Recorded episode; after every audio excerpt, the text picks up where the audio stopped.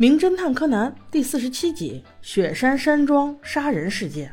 这是在冬天的一个上午，小五郎心不甘情不愿地带着两个孩子来到他们租的雪山别墅来度假。但是小五郎却毫不犹豫地把别墅的钥匙弄丢了。当他正在满心不爽的想要破门而入的时候，突然从远方传来了一个声音：“哎，你不就是那个那个名侦探毛利小五郎先生？您每次的推理，我可都是洗耳恭听呢。”听到这话，毛利小五郎突然矜持了起来。啊，是的，是的，你好，你好。一番沟通之后，小五郎发现来人正是不远处那栋别墅的主人，自己心中那个怎么也看不上的暴发户。但是情势所迫，目前也只能跟着这位混了。这位先生名叫大山，是一名教授。来到他的大别墅前，小五郎就问：“哇，这门上的狮子真是漂亮。”可是教授却说：“哎，那也是没办法。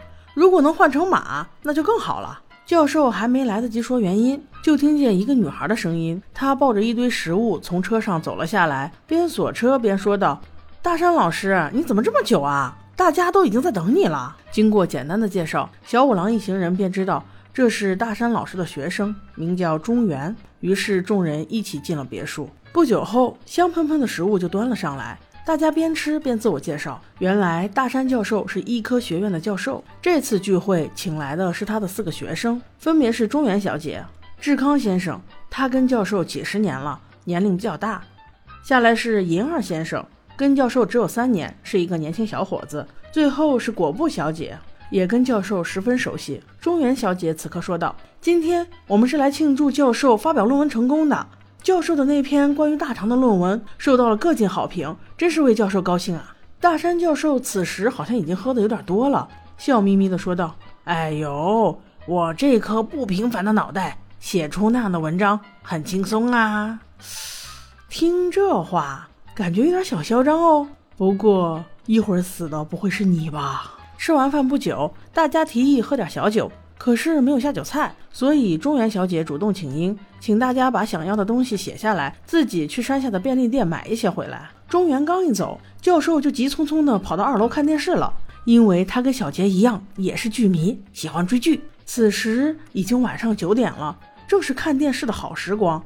但是银二先生就是与众不同，他想去滑个夜雪，于是便跟大家请辞，并承诺道：今晚十一点前一定回来。志康先生一看。好基友撇下自己去滑雪去了，算了，我去泡个澡吧。于是客厅便只剩下果布小姐和小五郎一家，大家并没有尬聊，因为小兰一直都在洗碗。正在此时，在二楼看电视的大山教授却默默地被一个黑影杀了，竟一点声音都没有发出来，大家都不知道。时间来到了九点五十，中原小姐和银二先生先后回到了别墅。中原小姐说。因为自己去的实在太晚了，所以蔬菜沙拉和冰激凌没有买到。大家并没有怪他，因为买到的食物也十分丰富。大家有爱的坐在一起共享食物，而迟迟却不见大山教授下来。他的电视剧应该已经看完了呀？柯南问道。现在已经十点了，那个伯伯怎么还没有下来？中原小姐回答道：“我们老师每次看完电视剧都喜欢把它录下来，时间就会耽误的久一点。大家不用管他，吃好喝好啊。”这话虽说的合情合理。但是镜头一转，二楼的教授却在痛苦的挣扎中，他的嘴用绳子勒着，不能发出声音，全身上下被绳子绑着，不能动弹，背后插了一把尖刀，整个人跪在地上，正垂死挣扎的喘息着最后的空气。而教授心中想的是：我不能让那人得逞，我一定要留下被杀的证据。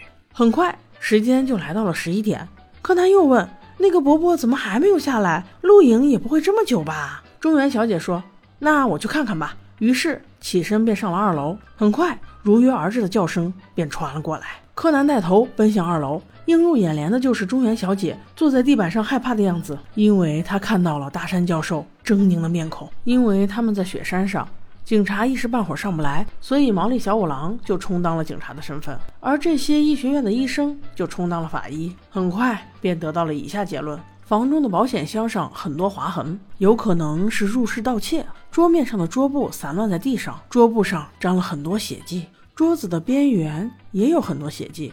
很明显，桌布是被沾了血迹之后才被扯下桌子的。柯南把桌布拼回到桌子上，发现了一个有趣的现象：窗户被打破了，说明凶手可能已经逃了，而且窗外的雪地上有很多脚印。但是柯南却发现这些脚印并不符合常理，因为脚印的形状明显是一个人大摇大摆走出来的，而不是一个揣着惴惴不安的心情想要盗窃的小心翼翼的脚印。从这点可以看出，这个脚印明显是伪造的。而且后面还发现到，如果凶手是为钱杀人，但是教授手上的金表价值不菲，他却没有偷走，是不是很奇怪？所以种种迹象表明。这是一起有预谋的故意伤害罪，而不是简单的盗窃杀人案。大山教授死于九点到九点半之间，所以能够行凶的就只有他的四个学生中的一个人。小五郎分别盘问了四个学生：中原小姐去山下的便利店买东西，时间根本来不及；银二先生去滑雪了，有滑雪票作证，所以也不可能；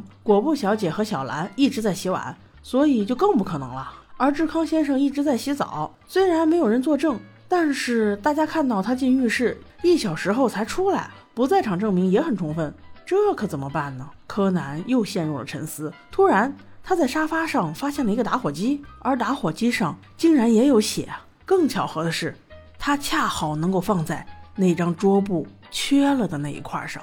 难道这就是教授想要表达的东西？当柯南把桌布平铺在桌面上，并把打火机放上去的时候，他就已经知道凶手是谁了。于是他很快让叔叔睡着，坐在沙发上，开始了今天的表演。仔细想来，这四名学生中，只有中原小姐的不在场证据可以伪造，因为中原小姐在白天的时候就已经把小菜买好放在车里，只要挑出大家想要的拿回来就可以了。中原小姐的话中有一个疑点，就是冰淇淋不管在什么时候都不可能卖光。中原小姐自然要反驳：“你说话无凭无据，怎么可能是我杀的？”教授。